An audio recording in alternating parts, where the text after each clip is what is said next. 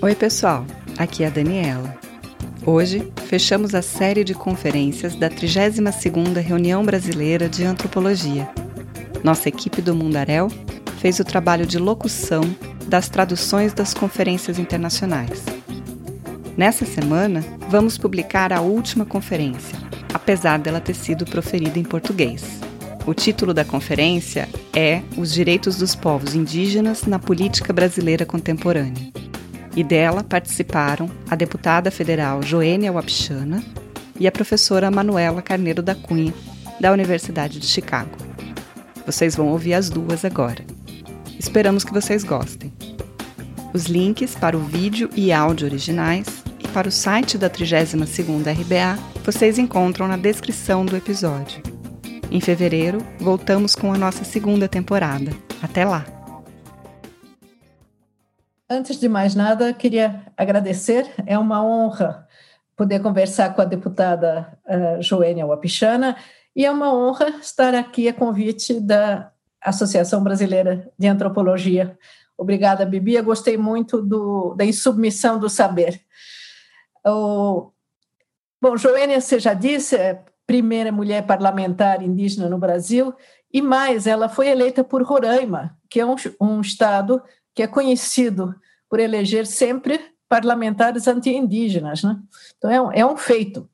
E queria também lembrar, talvez para os mais jovens, que o primeiro parlamentar indígena foi um chavante, foi Mário Juruna, que não era Juruna, era chavante, né? e que foi deputado federal de 83 a 87. Ele mal falava português, queria fazer seus discursos em chavante, e foi eleito pelo Rio e pelo PDT, né? Foi eleito por causa do seu gravador. Nenhum publicitário, eu acho, teria imaginado, inventado um, um símbolo melhor, porque o gravador uh, de Mário Juruna gravava mentiras uh, e era o cobrador de promessas eleitoreiras. Né? Uh, mas Mário Juruna, como deputado, não foi levado a sério pelo Congresso. A deputada federal Joênia encarna, mais de 30 anos após o mandato de Mário Juruna, um momento e um reconhecimento totalmente diferentes. Bom, o momento, já sabemos, é, é um ataque explícito, extremamente violento, do executivo e daqueles setores também que acham que agora né, são governo. Então, é um ataque explícito aos direitos indígenas e não só, e de todas as minorias. E é também, e, e Bibi acabou de falar isso, é importante, é também um, um governo que ataca a Constituição. Uh, portanto, em mais de um, de um sentido, nós todos estamos envolvidos. Né? O, por outro lado, né, é um momento de crescimento da presença indígena, no cenário político. Basta ver, uh, por exemplo, a atuação da articulação dos povos indígenas do Brasil, a PIB, né? que não só conseguiu obter o, pelo menos parte do que queria na ADPF 709, junto ao Supremo Tribunal Federal, mas foi admitida né, como uh, parte legítima para apresentar essa ADPF, embora não tenha sequer um CNPJ. A PIB foi aceita pelo STF como a representante legítima dos indígenas do Brasil, que foi também um, algo incrível, né? se a gente pensa que 40 anos atrás, em 1980, quando Mário Juruna foi convidado para presidir o Tribunal Russell, uh, uh, o Estado, através da FUNAI, tentou impedi-lo uh, e recusar-lhe o passaporte com o, o, motivo, não é, o pretexto, de que ele era tutelado. Né? Então vejam o, o, caminho que percorremos. Né? O, o conhecimento uh, o reconhecimento, quero dizer, de Joênia, parte de sua formação, Bibia já, já mencionou, ela, além do que, ela, do que Bibia já disse, ela, a Joênia é advogada pela Universidade de Roraima e pós-graduada né, com mestrado na Universidade do Arizona, onde ela estudou intensamente as uh, legislações indigenistas do resto do mundo. E, e, sobretudo, essa legitimidade, que não depende só da sua formação, mas depende também da sua competência específica e da sua atuação como advogada do Conselho Indígena de Roraima, né? Uh, e essa, esse reconhecimento vem de toda essa biografia dela, né? E, em particular, do, da sua atuação importantíssima no processo de demarcação, que levou décadas, né? mas no processo final de demarcação da terra indígena Raposa Serra do Sol, em Roraima, em uh, 2005. Né? Ela teve uma atuação uh, extremamente importante e, como uh, já foi dito aqui, ela fez a sustentação oral, coisa que muito nos orgulha. Né? Eu tenho seguido a atuação de, de Joênia no Congresso com crescente admiração. Né? E eu vou deixar, com certeza ela vai arrolar os marcos da sua atividade no Congresso, que são muito importantes. Só vou, vou destacar talvez duas coisas apenas que logo após ela assumir o seu mandato, eh, em, em alguns meses depois, em abril de 2019, eh, Joênia lançou, conseguiu lançar né, eh, uma frente parlamentar mista em defesa dos direitos dos povos indígenas e conseguiu arrebanhar 219 deputados né, e 29 membros do Senado. Quer dizer, isso, isso é um, em si mesmo mostra, digamos, o quanto ela, o quanto ela é, é uma liderança e isso tem se manifestado de várias outras maneiras é, também. E queria também destacar que no projeto de lei 1142, é, do qual Joênia foi a relatora, ela incluiu, além dos povos indígenas, também os quilombolas, os ribeirinhos e outras comunidades tradicionais. E isso foi um passo importante para que se perceba a semelhança das situações em que todas essas populações estão, sobretudo diante de, das políticas públicas, essas políticas que foram estendidas aos povos tradicionais, né, em geral, nunca foram adequadamente pensadas para suas condições concretas de vida. E isso ficou mais patente ainda uh, diante da pandemia. Né? Mas é a primeira vez que, no, numa, que, que se fala ao mesmo tempo e no, no, de um fôlego só, não só em povos indígenas, mas também em quilombolas e, outros, e outras comunidades tradicionais. Isso é de extrema relevância. Eu acho que agora, pensando que ela vai falar de, do seu mandato e de, de tudo que ela tem feito, eu vou falar ao contrário, não é ao contrário, é, mas uh, de uma forma complementar, de algumas das muitas ameaças que, uh, que, estão, uh, que estão dadas na atualidade. Né?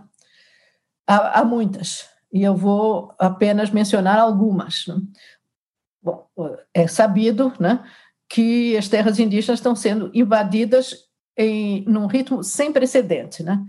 Uh, mas talvez se saiba menos que essa invasão é tanto física quanto cartorial. E é, a, a invasão física é, é patente, ela depende do, da ação, do discurso e da omissão do executivo, em grande parte. Né? Uh, o governo estimula, sabemos, de várias maneiras o garimpo, os uh, madeireiros uh, ilegais, os incêndios, né? Uh, agora está ameaçando com mineração outra vez, né? depois de um certo recesso. Uh, enfim, é um susto por dia praticamente que nós temos, né? Mas e isso resultou realmente em invasões e conflitos numa, no, e incêndios também em áreas indígenas inéditos, quer dizer, a, a proporção, não inéditos em si, mas a sua, a sua importância, a sua quantidade é que é, é que é inédita. Né? e, e isso é gravíssimo. Mas há um outro lado que eu queria mencionar, que é justamente das tentativas cartoriais também. Uh, há várias também. No, no dia 22 de abril, por exemplo, uh, deste ano, quando houve aquela reunião uh, ministerial que tivemos o desprazer de, de assistir depois, né, uh, em que o ministro Salles falou de passar a boiada, naquele mesmo dia, acho que não foi por acaso, né, mas naquele mesmo dia, a FUNAI publicou uma instrução normativa de número 9, né, tristemente conhecida por esse número 9, que simplesmente retirou todas as terras indígenas que ainda não estavam uh, homologadas uh, do cadastro da, da, do INCRA, que, que, digamos, toma conta do, dos limites das terras indígenas, para que não haja sobreposições de invasores. Né? é o CIGEF esse, esse sistema. O, além disso, essa, essa mesma instrução normativa teve vários outros resultados, até alguns extremamente cruéis, como deixar durante um tempo de, de entregar uh, cestas básicas em algumas terras indígenas que não estavam ainda homologadas, coisas assim uh, realmente dignas do Trump, né? O, agora, o, esse, essa instrução normativa, portanto, permite, na medida em que essas terras indígenas não homologadas ainda uh, foram retiradas do CIGEF, uh, o CIGEF pode uh, certificar para invasões notórias né, que, essa, que elas não estão invadindo terras indígenas, simplesmente porque eles, o CIGEF não tem mais esses dados. Né? Isso é gravíssimo. Tinha uma, já uma lista de espera avisada, provavelmente, que imediatamente uh, pediu certificação de uma série de, de terras que estavam em cima de terras indígenas. Bom, felizmente, o Ministério Público Federal, uh, através de vários procuradores uh, em vários estados, em várias regiões, interveio e pediu a suspensão e anulação dessa uh, instrução normativa que visivelmente é inconstitucional, já que terras indígenas, como acho que todos sabemos agora, desde a Constituição de 1988 está mais do que claro, já era já era verdade desde a colônia, mas ficou uh, explícito no artigo 231 da Constituição de 88 que as terras indígenas são congênitas, são originárias, são anteriores ao Estado. Elas não, elas não dependem da outorga do Estado, elas existem, né? elas uh, antes mesmo do Estado. E qual é o, o papel do Estado? É protegê-las e protegê-las, entre outras maneiras, demarcando-as, né? demarcando-as, uh, inclusive fisicamente, e registrando-as no, uh, no, no Serviço de Patrimônio da União e também nos, uh, nos, elas têm que ser uh, regularizadas nos cartórios, para não haver justamente dúvidas sobre os limites das terras indígenas. Né? Uh, então, esse é o papel do Estado, não, não, de, não de conceder terras indígenas. O Estado pode, pode conceder, pode até comprar terras para fazer reservas indígenas, que tem um estatuto bem diferente mas a maioria das terras indígenas, grande, esmagadora maioria das terras indígenas eh, eh, tradicionalmente ocupadas, que são objeto do artigo 231, é? eh, são terras anteriores, anteriores à própria Constituição, a qualquer Constituição. É? Isso vem desde o século XVI, né? quando não tinha ainda constituições, mas já foi discutido se, os, se essas terras eram de domínio dos indígenas ou não. Agora são de posse exclusiva dos indígenas e não podem ser usadas para qualquer outra coisa sem uma série de, uh, enfim, não podem, são imprescritíveis, são indisponíveis, etc. Então, eu só queria dizer que, pelo menos, que já vários juízes uh, federais suspenderam essa, essa instrução normativa. Né? Mas o que já foi feito, foi feito. Basta aqueles pouco, aquele pequeno uh, intervalo entre a instrução normativa e a, e a fila que já estava formada para criar motivos de conflito mais adiante. Isso está muito claro uh, que é tudo, todas essas uh, iniciativas, na realidade, são acirradoras uh, de, de conflitos. Mas há outro também, outra medida cartorial que vale a pena, na qual vale a pena pensar, que é, curiosamente, o cadastro ambiental rural. Vocês talvez se lembrem que em 2012 uh, houve um embate entre vários setores, por exemplo, o SBPC, né, e o, e o agronegócio, que, que uh, queria re, uh, reformar o, uh, a legislação ambiental e que levou no, no Congresso, foram eles que ganharam, né?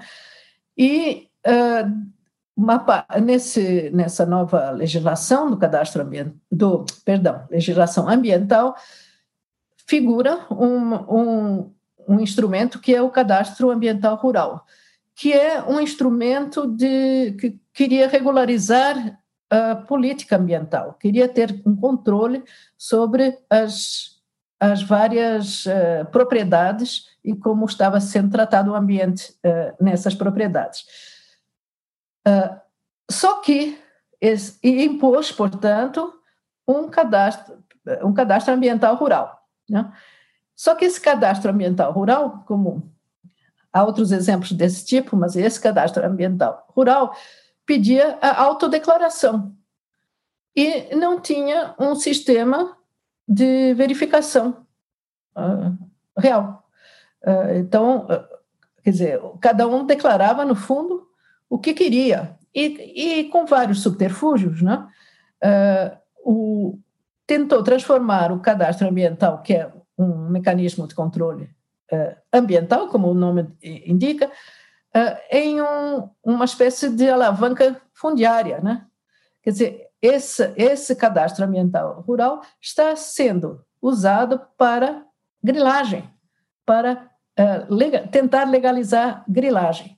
De várias maneiras, eu não vou entrar no, no detalhe aqui, não dá tempo, mas só dizer que a essas alturas acho que foi na semana passada, saiu um, um estudo detalhado que cruzou justamente os mapas né, do, do cadastro ambiental rural com, os, com vários outros mapas, inclusive da FUNAI, né, e verificou que tem mais de 12 milhões de hectares, é uma barbaridade, 12, mais de 12 milhões de hectares sobrepostos a umas uh, quase 300 terras indígenas. Né? Uh, e o, o, que foi, o que me surpreendeu foi que aí não eram só as que não estavam homologadas, a maioria estavam homologadas. Né? 189 estavam homologadas e regularizadas. Quer dizer, é, é, avançaram em cima também das uh, terras indígenas que estavam absolutamente regularizadas, demarcadas, tudo, tudo, tudo isso. Então, uh, isso aí foi uma. Dizer, e, e, ah, e isso atinge também o infeliz estado de Mato Grosso do Sul, digo infeliz sobre, para os indígenas, porque é nesse cone sul do, do Mato Grosso do Sul que uh, há talvez a maior, uh, os maiores conflitos entre uh, indígenas, sobretudo Guarani Caiová, e Guarani Nhandeva, aí e no, e no oeste do Paraná também, né? São conflitos entre uh, terras indígenas e, uh, e fazendeiros né? que estão ocupando essas, essas terras indígenas. O, só para vocês terem uma ideia, então, uma dessas terras indígenas tão litigiosas é Dourados, Amambai Peguá. No Mato Grosso do Sul. é, essa área foi delimitada pela FUNAI em 2016. Delimitado é o grau mais uh, quase mais baixo da regularização. Uh, a FUNAI começa propondo um estudo que, que desemboca numa proposta de delimitação que o presidente da FUNAI uh, aceita oficialmente. Mas depois disso ainda tem várias etapas. Tem, tem que ter o Ministério da Justiça da Justiça declarando, tem que ter o chamado contraditório, até chegar finalmente à, à demarcação e à homologação pelo presidente da República. Né? Então, conseguiram a delimitação oficial em 2016. Uh, ah, pouquíssimo tempo depois foram atacados e houve um massacre, o, o ficou conhecido como massacre de Carapó. Né? Uh, isso em 2016 uh, uh, propriamente dito. Mas o que, o, que, o que a minha surpresa agora foi que, vendo o estudo que foi feito dos cadastros uh, rurais, né, ambientais, essa mesma terra, né, que tinha 55 mil hectares e algumas coisas, né, 55 e 600, 55.600 hectares, né, tinha também sobrepostos a ela 184 cadastros rurais, né, que ocupavam 82% da terra indígena. Ou seja, é por isso que no Mato Grosso do Sul, praticamente esses Guarani Caiová e os, e os, uh, os Guarani Nhandeva tem, conseguem ocupar, quer dizer, conseguem a posse né, das, das suas terras apenas uh, uma, das, das suas terras, apenas uma fração que não passa de 25, 25 no máximo 30% ao todo. Quer dizer, inclusive terras que estão homologadas. Esse exemplo que eu dei era de uma terra apenas uh, delimitada. Mas tem uma outra, um outro exemplo lá também, de Guatemi Peguá, um, que foi, essa estava totalmente regularizada, né? é pequena, né? Uh, ela tem 5.839 hectares. Os cadastros ambientais rurais, em cima dessa área, são de 5.835 hectares, 65. Isso significa que só ficaram de fora menos de 4 hectares que não estão invadidos. Né? Quer dizer, é, é, um, é um escândalo. Isso é nessa mesma região que que estão ocorrendo muitos dos, uh, dos conflitos uh, que estão agora, uh, esperamos, né, na fila para serem finalmente julgados pelo, pelo Supremo Tribunal Federal. E aqui nós entramos numa outra, num outro domínio que é o do, o do judiciário. Né? o judiciário que tem sido o nosso grande defensor diante dos ataques à Constituição, né? Então, eh, a gente tem muita, muita esperança no, no judiciário, mas eh, precisamos ver o que vai acontecer. O, o, julgamento em questão é a história do marco temporal. Eh, essa história do marco temporal é uma, é uma invenção, né? É, porque o, a Constituição, quando uh, falou dos direitos indígenas, quando falou vários outros direitos, não deu data, não disse a partir de quando, de quando ela, a Constituição devia ser, devia ser implementada. E, então, que invenção foi essa? É, essa, bom, tem uma história que começa justamente com a, com a demarcação da Raposa Serra do Sol em Roraima, na qual, como vimos, a Joênia foi muito importante, e o Supremo Tribunal Federal, em 2009, né, uh, julgou uh, essa, essa demarcação. Né?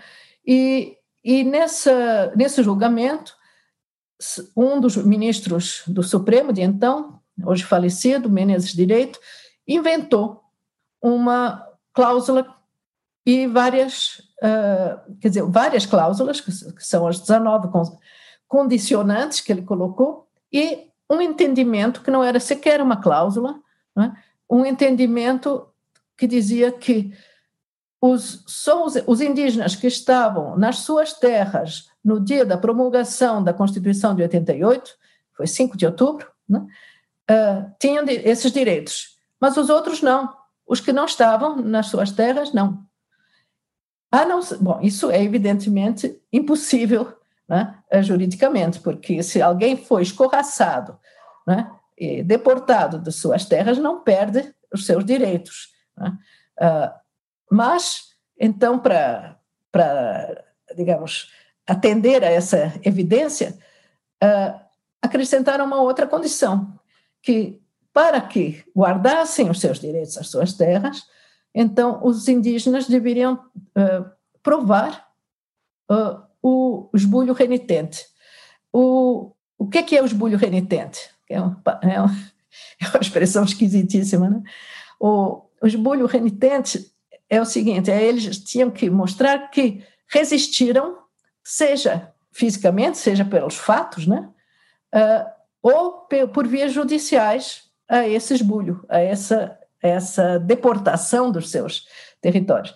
Isso afetou particularmente os, os indígenas justamente dessa, dessa região do sul do Mato Grosso do Sul, oeste do, do, do Paraná, mas não só, Santa Catarina também, teve vários outros casos. E acontece o seguinte: eles foram expulsos das suas terras pela Marcha do Oeste, sobretudo, que começou, que Getúlio Vargas incentivou. Não só por isso, né? No Paraná, Moisés Lupion também tem sua cota de, é, nessa, nesse sentido, e eles foram expulsos, expulsos, concentrados em algumas reservas mínimas, onde se juntaram etnias completamente diferentes e que estão abarrotadas hoje em dia, aliás, né? como a reserva de Dourados, que, aliás, se pretende reserva quando é uma terra indígena. Foi uma concentração de, de várias etnias numa pequena terra indígena, né? que foi chamada Reserva de Dourados. O que, que aconteceu? Eles foram expulsos pela força, inclusive colo colocados em caminhões pela, pela, pelo SPI, levados para essas reservas, né? Para que os uh, novos ocupantes né, uh, criassem suas fazendas. Alguns ficaram no fundo das fazendas, servindo de mão de obra, enfim, foi uma, uma situação uh, terrível, dispersou os, os Guarani, né, de uma forma que é lembrada até hoje, enfim, é um, é um, é um drama que ainda não, não se apagou, né, e que, os, e que é a razão de haver essas tentativas de retomadas. Mas essas tentativas de retomadas que são atualmente uh, combatidas por verdadeiras milícias privadas, né? seguranças privadas. Esse massacre de Carapó que eu mencionei foi isso, foram foram fazendeiros e seus e seus jagunços, né? uh, no fundo, que fizeram essa essa investida para desalojar esses indígenas que, cuja terra tinha, tinha acabado de ser reconhecida pela delimitação, né? Então, para que, que serve o marco temporal? Serve para justamente negar. Bom, antes de mais nada, haveria o recurso à força física, que era impossível na época.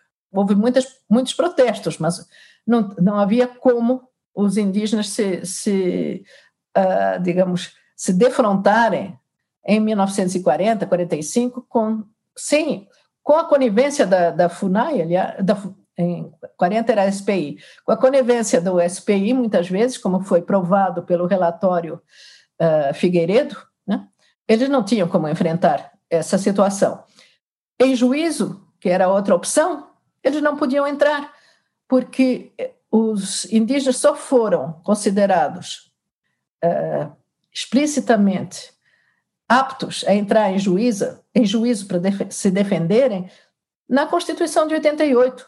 É o famoso artigo 232 que passou batido e que, é da maior, que foi da maior importância, porque até 1988 o, os indígenas, uh, a maioria dos juízes não aceitavam uma, uma queixa ou uma um processo iniciado por indígenas tinha que ser através do seu tutor. E como o tutor era conivente na maior parte das vezes, isso significava que eles não tinham acesso à justiça. Então, esse, essas duas condições de, do esbulho remitente são, no mínimo, uma farsa. Quer dizer, não, não há como pensar de outro modo, né? Então, essa, mas isso que nasceu, portanto, em 2009, no, no julgamento do, do Raposa Serra do Sol, foi usado para tentar justamente tirar os direitos uh, territoriais de todos esses indígenas que tinham sido uh, despojados das suas terras. Né? Então, o, os fazendeiros, né, sobretudo, quer dizer, o agronegócio em geral, mas sobretudo o setor agropecuário, né, uh, tentou colocar essas mesmas uh, restrições a, a, todos, a todas as terras indígenas. As restrições que exigiam que eles estivessem lá em, no dia 5 de outubro de 88, tá certo? E fiz, conseguiram uma, um parecer da AGU, já logo em seguida, né? mas que foi derrubado, porque o Supremo Tribunal Federal disse que só se aplicava ao, ao caso da Raposa Serra do Sol. Né? Uh, foi derrubado já em 2013, se eu bem me lembro. Mas eles não largaram a ideia. E quando o Temer estava precisando de votos, né, durante, foi quando eles conseguiram que fosse reeditada essa mesma, essa mesma uh, como é que chama? Esse mesmo documento, agora não me lembro, da, da AGU, que é o, o documento 001 de 2017, né? Uh, que dizia para a administração pública toda que tinha que aplicar essa, essa condição do marco temporal.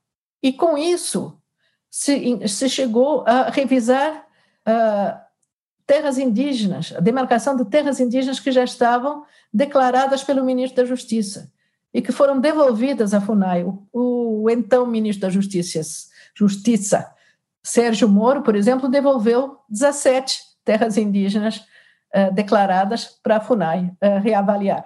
Quer dizer, a, o que o presidente tinha anunciado, que ia até rever terras que já estavam, uh, enfim, consolidadas, digamos assim, não ele conseguiu fazer isso, né, dessa maneira. Eu estou levantando todas essas, essas questões porque esse marco temporal vai, estava previsto para a semana passada, foi adiado, e ele está num momento muito importante, porque o ministro Edson Fachin, em, em abril ou maio deste ano, ele deu uma liminar dizendo que não vale o marco temporal, certo? E suspendeu tudo que derivava disso, inclusive a tal, uh, o tal documento da AGU, da Advocacia Geral da União. E agora era o momento de fazer o, o julgamento geral e também ver, uh, enfim, era, era Supremo pleno que, que tem que se uh, manifestar, não só sobre a cautelar, mas sobre o fundo da matéria. Né? E isso está suspenso e estamos todos aguardando houve uma enorme mobilização, né? Houve uma enorme mobilização em torno disso. Estamos todos aguardando que, se, que o Supremo olhe para essa matéria e decida essa matéria, né? Uh, conforme a justiça e conforme a Constituição, evidentemente. Eu vou parar por aqui. Eu só queria alguns desses exemplos e lembrando, uh, digamos, o, como foi feita a Constituição também há 32 anos atrás, que essa que essa parceria entre antropólogos, uh, entre geólogos, entre juristas, em, entre vários setores da, da sociedade civil. E os, o, os direitos indígenas, é, é da, eu acho que é da, foi da maior importância e eu acho que deve continuar agora que o protagonismo está absolutamente nas mãos dos próprios indígenas. Eu acho que é o momento não de, de, se retrair, mas é o momento de continuar nessa luta conjunta para conquistar cada vez mais uh, justiça. Obrigada. Olá, aqui é Joênia Pichana, a primeira mulher indígena eleita deputada federal na história do Brasil. Hoje eu quero contar um pouco a situação dos povos indígenas nesse contexto que nós estamos passando eu diria que um contexto de desafio e também de resistência. O governo, esse novo governo que veio aí, tem sido considerado um governo de retrocesso, de negação de direitos, de perseguição e de diversos ataques. Esse é um pouco a análise que eu faço por conta do que nós estamos vivendo, nós estamos passando. Também não é novidade nenhuma, porque eu, sendo uma deputada federal da oposição, já vi alertando que desde o primeiro momento, quando o presidente Bolsonaro assumiu, assumiu com uma bandeira de dizer que no seu governo não haveria nenhuma vez para os povos indígenas, que iria abrir as terras indígenas para mineração, que iria fazer com que houvesse a revisão da demarcação das terras indígenas. Nesses três pontos, aí a gente percebe que existe uma tentativa de retrocesso e principalmente de violações de direitos dos povos indígenas. Logo no primeiro ano, nós enfrentamos uma série de desmontes relacionados aos órgãos que têm uma obrigação institucional na defesa do direito de proteção. A primeira medida provisória de reestruturação dos ministérios fez que é, houvesse uma união de diversos partidos, de diversos parlamentares, junto com o movimento indígena, para tentar salvar uma das responsabilidades é, que é bastante importante, que é da FUNAI. A medida provisória tirava a FUNAI de dentro da estrutura do Ministério da Justiça, tirava a competência de demarcar terras indígenas e colocava para o Ministério da Agricultura, que tem uma disputa bastante clara em termos da disputa sobre as terras indígenas. Então, significaria a paralisação dos processos de demarcação de terras indígenas, o retrocesso em termos de avanços que já, por mais que fosse em, de forma é, lenta, mais ocorria. E o que a gente viu foi, dentro dessa primeira edição de medida provisória, essa tentativa de retrocesso na questão indígena.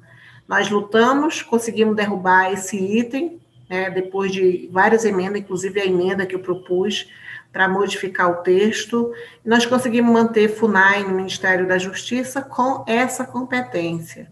Perdemos lógico, alguma outra estrutura relacionada à Secretaria de Mudanças Climáticas, a questão é, do CONSEA, que também havia uma certa tentativa de mudanças, mas o que se percebeu era a concretização dessas ameaças. Depois, nós vimos várias tentativas de tirar a participação social, não somente dos povos indígenas, mas da sociedade civil em geral, a participação no controle social, em termos dos conselhos, que há muito tempo se vem acompanhando as políticas públicas em termos de debate, deliberações, consulta, isso que se faz o, a cidadania se faz ser um país democrático e onde se abre a participação para a sociedade civil. Neste governo foi totalmente vetada, houve mudanças, e com sérias mudanças inclusive para conselhos que são essenciais à participação da sociedade, como o CONAMA. É, da outra forma, também nós vimos regras que deveria ser rígida em termos de fiscalização e proteção de direitos serem flexibilizadas como a Instrução Normativa 09 da FUNAI, que dá brecha a disputa serem é, contemplada, a grilagem de terra, favorecer aqueles que têm a disputa de, pela posse da terra indígena serem contempladas e fazer com que houvesse uma insegurança jurídica em termos do que garantir para a demarcação das terras indígenas. E houve também uma diversa tentativa relacionada ao IBAMA, em termos de fiscalização, do monitoramento, da questão ambiental, é, o desmonte, não apenas nas regras, mas também no próprio orçamento, orçamento que diminuíram bastante consideravelmente. Esse o primeiro ano foi um ano bastante difícil para nós, onde se aumentou os ataques aos povos indígenas, aos seus direitos, principalmente acirrando conflitos uma vez que toda a sinalização que o governo apontava é pelo desmonte e também flexibilização, flexibilização das regras e uma sinalização pelo seu posicionamento contra os direitos indígenas. Então, nós vimos aí nesse primeiro ano diversas mortes de indígenas, principalmente aqueles que fazem parte de fiscalização, vigilância das terras indígenas, que no caso aconteceu lá no Maranhão, com os Guajajaras, em Rondônia, é, em outros casos de violência, e a gente viu que também se avançou em decorrência a essa forma com que se vinha é, sendo sinalizado o retrocesso da questão indígena. E de outra forma também nós vimos nesse final assim do ano passado as crescentes proposições também no Congresso. Ano passado teve a proposição para uma tentativa de, de uma PEC, juntamente que estava anexa PEC, é, juntamente com a 191, é 443, que nós conseguimos arquivar, mas a proposta era justamente abrir a mineração em terras indígenas. Por isso que recebemos bastante mobilizações nesse momento uh, no Congresso Nacional dos povos indígenas para manter seu posicionamento que era não a mineração em terras indígenas. E eu coordeno hoje uma frente parlamentar, que é composta de 219 parlamentares, deputados, de 27 senadores. Nós tivemos bastante visita tanto representando a frente como as comissões que faz parte hoje, que é de direitos humanos, meio ambiente, Minas e Energia, no sentido de é, reforçar que o momento era essencial para fazer com que o direito de consulta prévia, livre e informada fosse tomado em consideração, por conta das pressões que a gente viu ano passado, em termos de avançar alguns projetos que não teve a anuência dos povos indígenas, como a, questão do leão tucuruí, ali nas, da BR-174, entre o estado de Roraima e Amazonas, e nós subimos a obrigação de referendar o, a Convenção 69 da OIT. Da mesma forma, surgiram vários protocolos comunitários, a discussão de projetos no Xingu. Esse foi um primeiro momento de luta e de resistência. Já para esse segundo ano, nós vimos chegando né, uma questão que apertou todos, né, com a pandemia. O coronavírus chegou em fevereiro ainda nesse no Brasil. Nós já tínhamos uma preocupação muito grande qual seria é, o plano do governo para o enfrentamento desse Covid-19 perante as comunidades indígenas e, e, que não havia um sinal do que queria fazer. Então, nós trouxemos para dentro da frente um diálogo com os órgãos públicos, com as organizações indígenas que apresentaram suas demandas, com a sociedade civil, que inclusive incluiu dentro dessa discussão é, a questão dos quilombolas, comunidades ribeirinhas, e aí nasceu uma proposição legislativa que ficou bastante conhecida como o projeto 1142, do qual eu fui relatora, justamente para atender essa urgência a gente viu que ah, demorou muito o governo dar uma resposta, ainda até hoje ainda não tem uma resposta completa para esse enfrentamento, para esse plano. Foi necessário que as organizações indígenas, como a PIB, o Conselho Indígena de Roraima, e os partidos, inclusive o partido que faço parte, a Rede de Sustentabilidade, ingressasse no Supremo Tribunal Federal com uma ADPF, que é uma ação é, justamente para é, que houvesse ouvir as comunidades suas demandas e houvesse uma resposta através de plano. Essa DPF 709, é, numa, no primeiro momento, teve uma resposta importante do Supremo, que foi uma decisão liminar, que deveria ser implementada esse plano. E somou isso junto com a lei, é, o projeto Lei 1142, por esse por esse tempo, desde março uhum. até em junho, foi discutido, foi construído dentro do, desse espaço é, de diálogo, inclusive com participação do governo, por mais que negue, ele participou sim das discussões através da Secretaria de Assistência Indígena da CESAI, participou inclusive o ministro Mandetta naquela época, enfim, teve a construção também a partir do governo. E conseguimos aprovar por unanimidade, quase, tanto na Câmara como no Senado, e teve essa repercussão negativa, porque na hora de sancionar, o presidente Bolsonaro veta 22 artigos, aliás, 22 itens E foi bastante polêmico, porque um dos itens era o básico do básico, que é o acesso à água potável. Isso gerou bastante é, repúdio por conta da, da, da, situação que hoje os povos indígenas estão numa uma vulnerabilidade alta, uma vulnerabilidade que já é histórica, uma vulnerabilidade epidemiológica devido a esse processo de colonização que em muitos povos é, foi responsável por extinções, né, digamos assim, levou o genocídio, responsável pelo, pela vulnerabilidade de acessar os direitos básicos sociais, como saúde, educação, que ainda né, tem demandas a serem apresentadas. E com esse convite veio colocar mais ainda a vulnerabilidade. Então, quando a gente é, conseguiu é, construir um texto, de um, plano de enfrentamento era justamente para responder essas demandas. E a resposta, a reação do governo foi vetar, foi negar. Foi necessário uma intensa campanha, tanto da sociedade civil, das organizações, dos artistas, inclusive, que se mobilizaram né, para colocar que, que era, é urgente ainda essa, essa atenção e que era necessário fazer a derrubada dos vetos. Com isso, nós conseguimos derrubar de 22, 16 vetos e a lei hoje já é lei e foi aprovada, foi sancionada. Então, nós temos uma ferramenta. A luta agora está sendo pela implementação.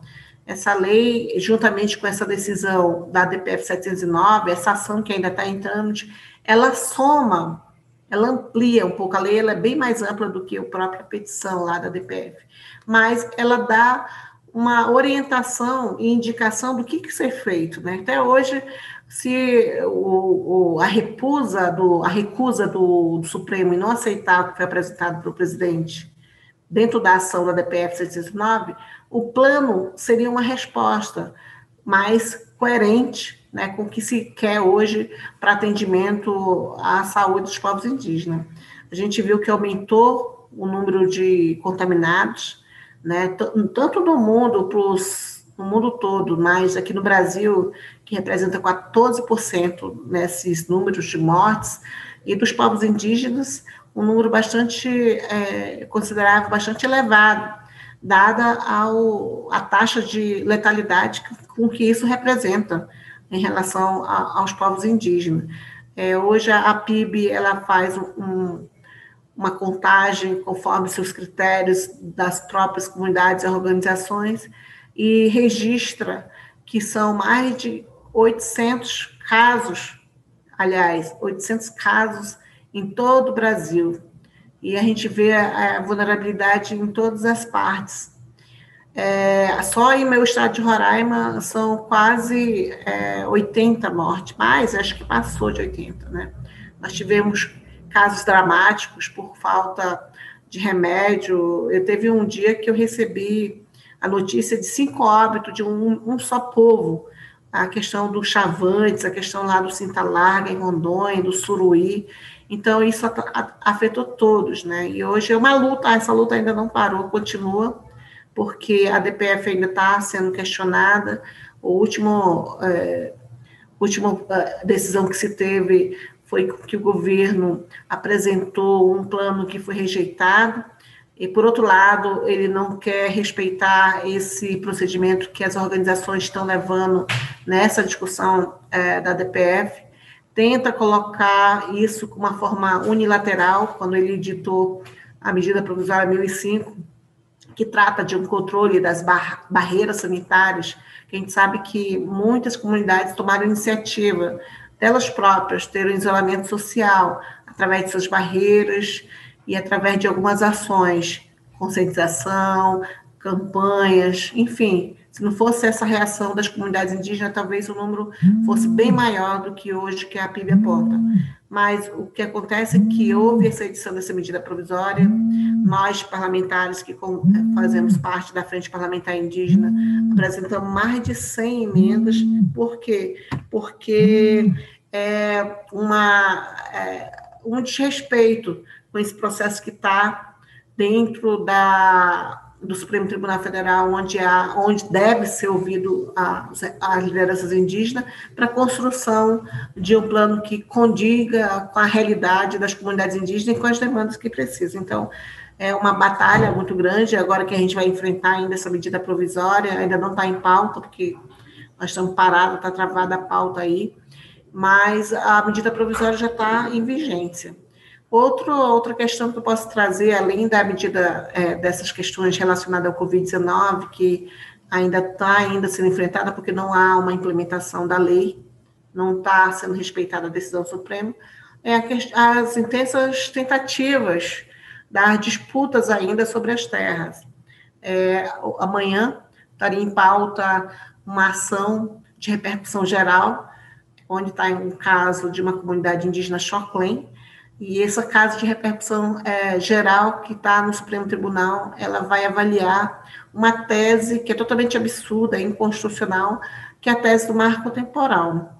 Essa tese ela argumenta, né, é, que segundo um dos casos que eu fui advogada também, no caso da Raposa Serra do Sal, que teria surgido uma, um voto, uma análise do, de algum ministro dizendo que os direitos indígenas, direito relacionado à posse da terra, ao direito territorial, haveria um marco para começar, e esse marco seria a data da promulgação da nossa Constituição, ou seja, 5 de outubro de 1990, 1988. Aí estou mudando de aqui, estou colocando 10 anos a mais. Mas esse seria o marco de 1988 para o início de possível, quem estaria na posse da terra estaria contemplado, mas quem não teria a posse da terra até esse período não teria direito. Então, a tese é absurda, porque a nossa própria Constituição Federal ela já dá uma resposta para isso, quando coloca que os direitos sobre as terras indígenas são originários, então são palavras minhas, são da própria Constituição, do artigo 231, e diz claramente que esses direitos são imprescritíveis indisponíveis e inalienáveis.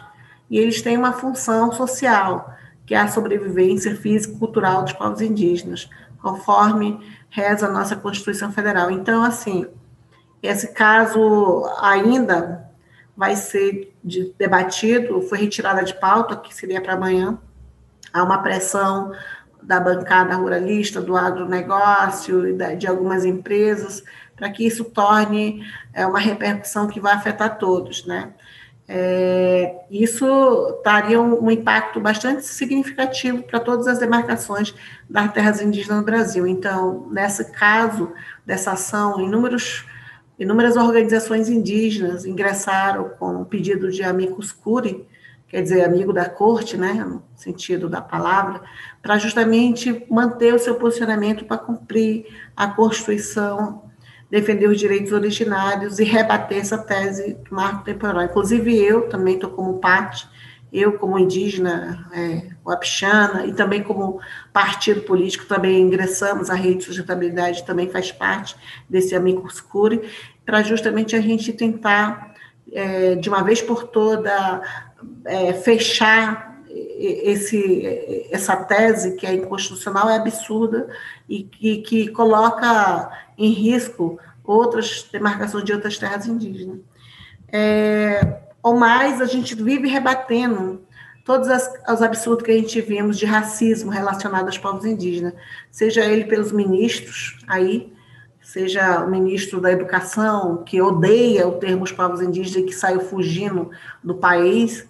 Nós temos tentado, de diversas formas, pedir tanto a responsabilidade penal mas também as providências administrativas, tanto que nós pedimos, inclusive, para que fosse é, afastado e tivesse o impeachment, tanto do ministro do Meio Ambiente, Ricardo Salles, só o nosso partido acho que já fez dois ou três pedidos de impeachment em vários momentos, quando ele, naquela audiência, a reunião ministerial, falou que era para deixar passar boiada por conta da pandemia, que aí estaria mais fácil, né? Então, a gente está monitorando, uma vez que eles monitoram também, né? Eu soube agora no jornal que o governo mandou espiões da ABIN para monitorar participantes da COP25.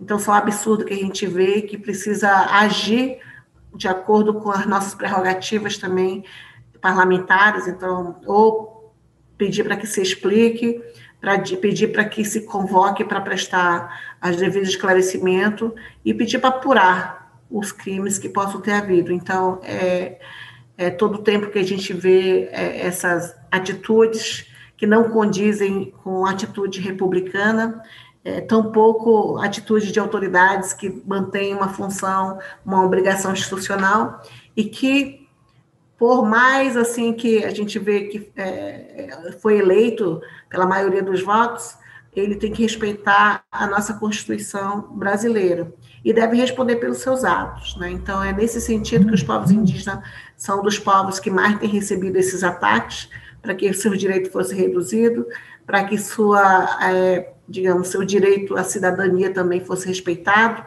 quando não se considera indígena, até mesmo como ser humano fala muito e, e faz pouco para proteger os povos indígenas, querer com que os povos indígenas fossem tratados como inferiores e também até mesmo para tentar reverter seus direitos, abrindo para a terras indígenas para mineração e para arrendamento, que são questões inconstitucionais.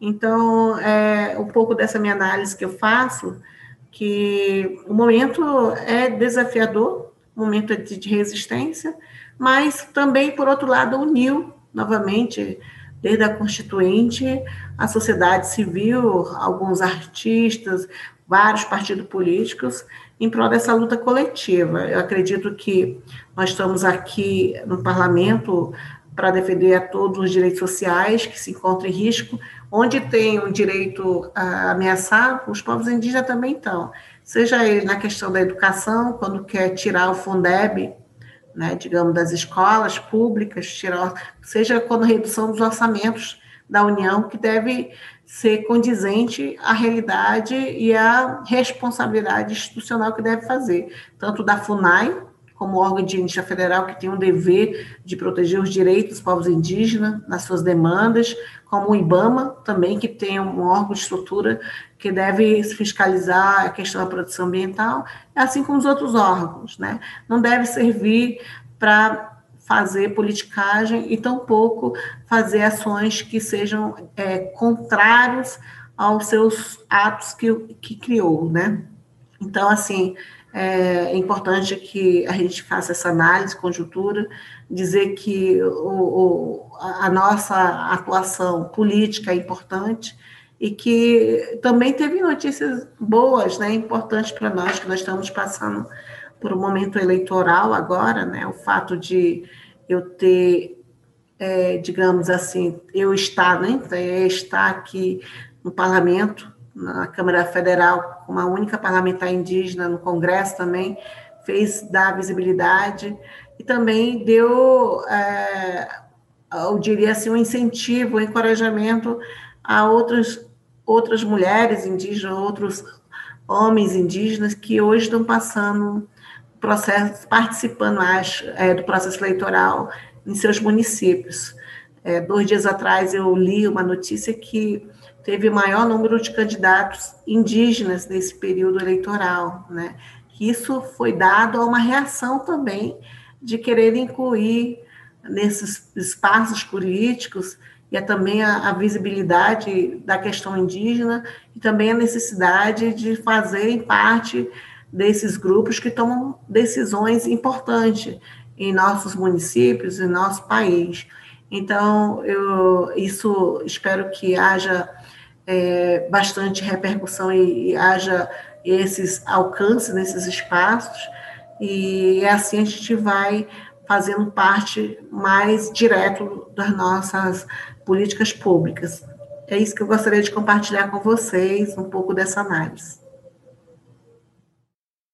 A aba tem uma importante participação, aliás, é a aba, né? Quem é, tem o um respaldo científico, técnico, histórico nessa defesa dos direitos dos povos indígenas.